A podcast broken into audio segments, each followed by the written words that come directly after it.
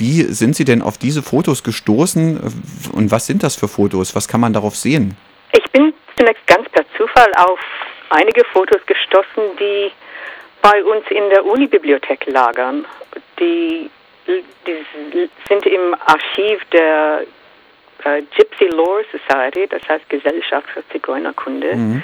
äh, das im Sondersammlungsbereich liegt bei uns. Und äh, die wurden von dem Fotografen dorthin geschickt, schon in den 30er Jahren. Da liegen auch, das, das waren zum größten Teil Fotos von Menschen, also Gelegenheitsaufnahmen, Porträts, darunter ein paar sehr schöne Bilder dieser Unku-Figur. Mhm. Und dabei waren auch Briefe und ein Bericht von, von dem Fotografen Hans Welzel über das Magdeburger Zigeunerlager. Und äh, da habe ich mich gefragt, ob, dies, ob dieser Bericht bekannt ist in der wissenschaftlichen Literatur. Da habe ich ein bisschen nachgeforscht und rumgelesen und da erst, äh, eigentlich erst zum ersten Mal gelernt, glaube ich, wer Unku war. Äh, gelernt, dass es eine kleine Literatur dazu gibt. Mhm. Und habe dann ähm, ein bisschen weiter nachgeschnüffelt und weitere Bilder aufgetrieben. Und unter den diesen Bilder, die ich später fand, äh, waren auch Aufnahmen des äh, Zigeunerlagers selbst, ein paar. Mhm. Sie haben gerade äh, Unku angesprochen. Ähm, also Leute aus meiner Generation, die noch in der DDR die Schule besucht haben, kennen wahrscheinlich alle Ede und Unku. Das war ein Buch äh, von Alex Wedding und das war, wenn mich nicht alles täuscht, sogar Pflichtlektüre. Und Unku war im Prinzip die Protagonistin des Buches und die, also mir war das bis vor kurzem nicht bewusst, dass es quasi, dass es diese Person wirklich gab. Und die wurde dann äh, tatsächlich ab Mitte der 30er Jahre in Magdeburg im sogenannten äh, Zigeunerlager am Holzweg interniert. Äh, wissen Sie mehr darüber, wie es dazu kam? Ja, Unku ist, kam im Januar 1938 ins Zigeunerlager. Sie war damals 17 Jahre alt. Das Lager bestand schon seit drei Jahren. Es gab bis 35 einen ganz gewöhnlichen Rastplatz für Zigeuner in der Stadt Magdeburg, mhm. der dann verlegt wurde nach draußen. Und äh, 1938 38 lief schon der, der Prozess, äh, nachdem praktisch alle Zigeuner gezwungen wurden, äh, ins Lager zu ziehen auch ohne besonderen Anlass. Aber bei Unku gab es äh, einen besonderen Umstand. Und zwar, ihre Familie hatte sich niederlassen in, ähm, in Roßlau, einer Kleinstadt vor Dessau. Mhm. Und in Roßlau war eine Militäranstalt äh, gebaut worden. Die Sinti galten schon im Voraus als mögliche Spionen. Und aus dem Grund wurde Unku mit ihrer Großfamilie, es waren mehr als 50 Leute, ähm, aus der Stadt gewiesen. Und die Polizei hat diese Gruppe, soweit ich weiß, direkt nach Magdeburg ins Lager begleitet. Hm. Was ist äh, denn mit den Menschen passiert, die dort im Lager gelebt haben und wie waren eigentlich die Lebensbedingungen dort? Weiß man da was drüber? Hm, ja, also zu, zu, zur ersten Frage, was mit ihnen passiert ist. Die, äh, die, die meisten Frauen, Kinder und ältere Leute blieben bis zur Auflösung des Lagers 1943 im Lager. Ähm, 1938 im Juni wurden die meisten arbeitsfähigen Männer nach Buchenwald gebracht mhm. im, im Rahmen der sogenannten Ar Aktion Arbeitsscheu reich. Mhm. Äh, es blieben also die, die Männer, die Frauen äh, und äh, Kinder zurück und sie wurden dann im März 1943 nach Auschwitz deportiert. Ähm, die meisten von ihnen starben. Es, es überlebten einige. Unku starb schon im April 1943, soweit wir wissen. Mhm.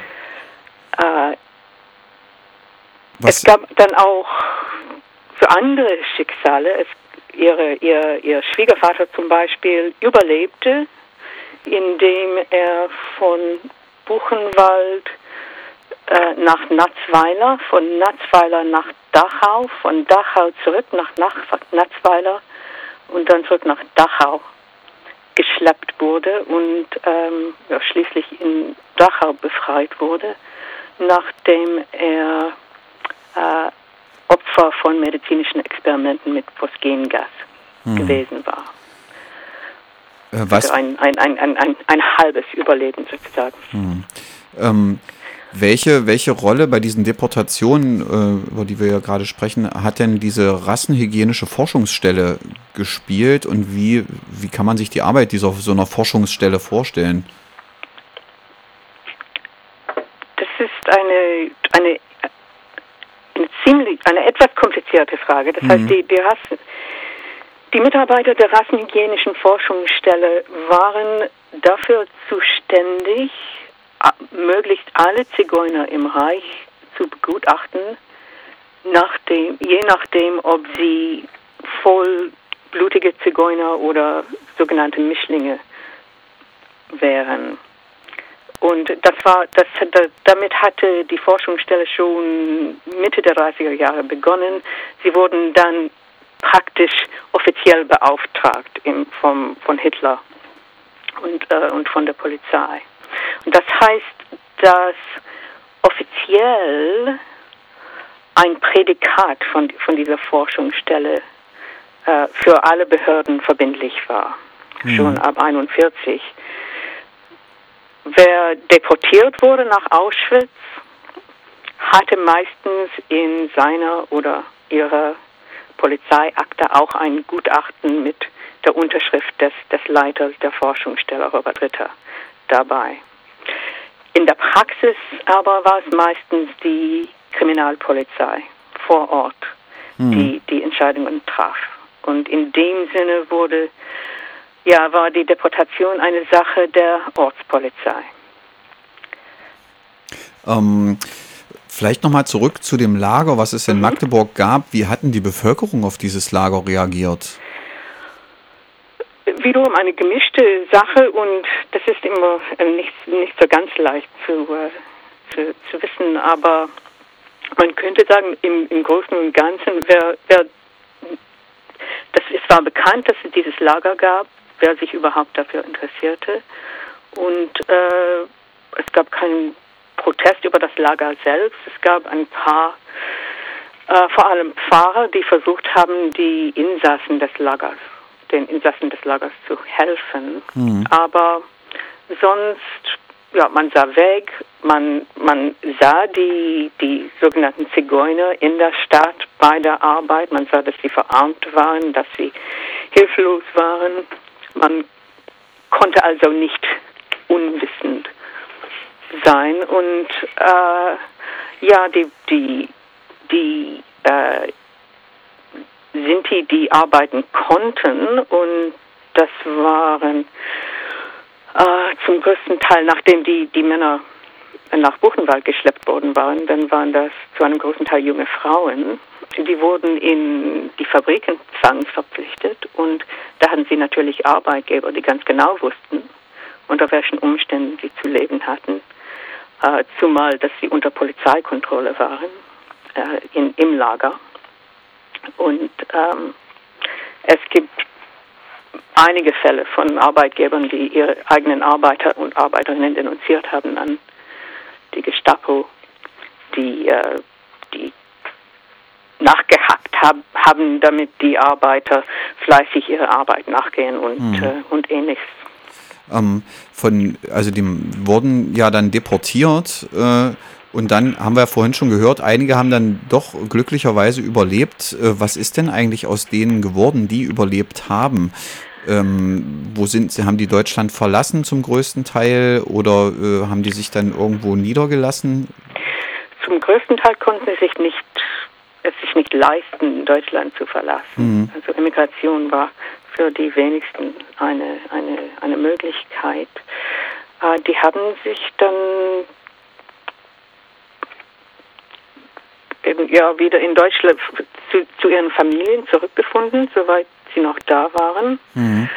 Und ähm, haben dann versucht weiterzuleben, teilweise aus, von dieser Gruppe in, ähm, in Niedersachsen, einige eben in Berlin. In Berlin äh, waren die, äh, die engeren Verwandte der Unku in Ostberlin. Hm. Ich stelle mir das halt, stelle mir das sehr schwierig vor, äh, dann wieder ganz normal äh, quasi unter den Deutschen zu leben, wo man doch eben ähm, so quasi so dermaßen unterdrückt und fast ausgerottet wurde, sozusagen, dann wieder so eine Normalität herzustellen?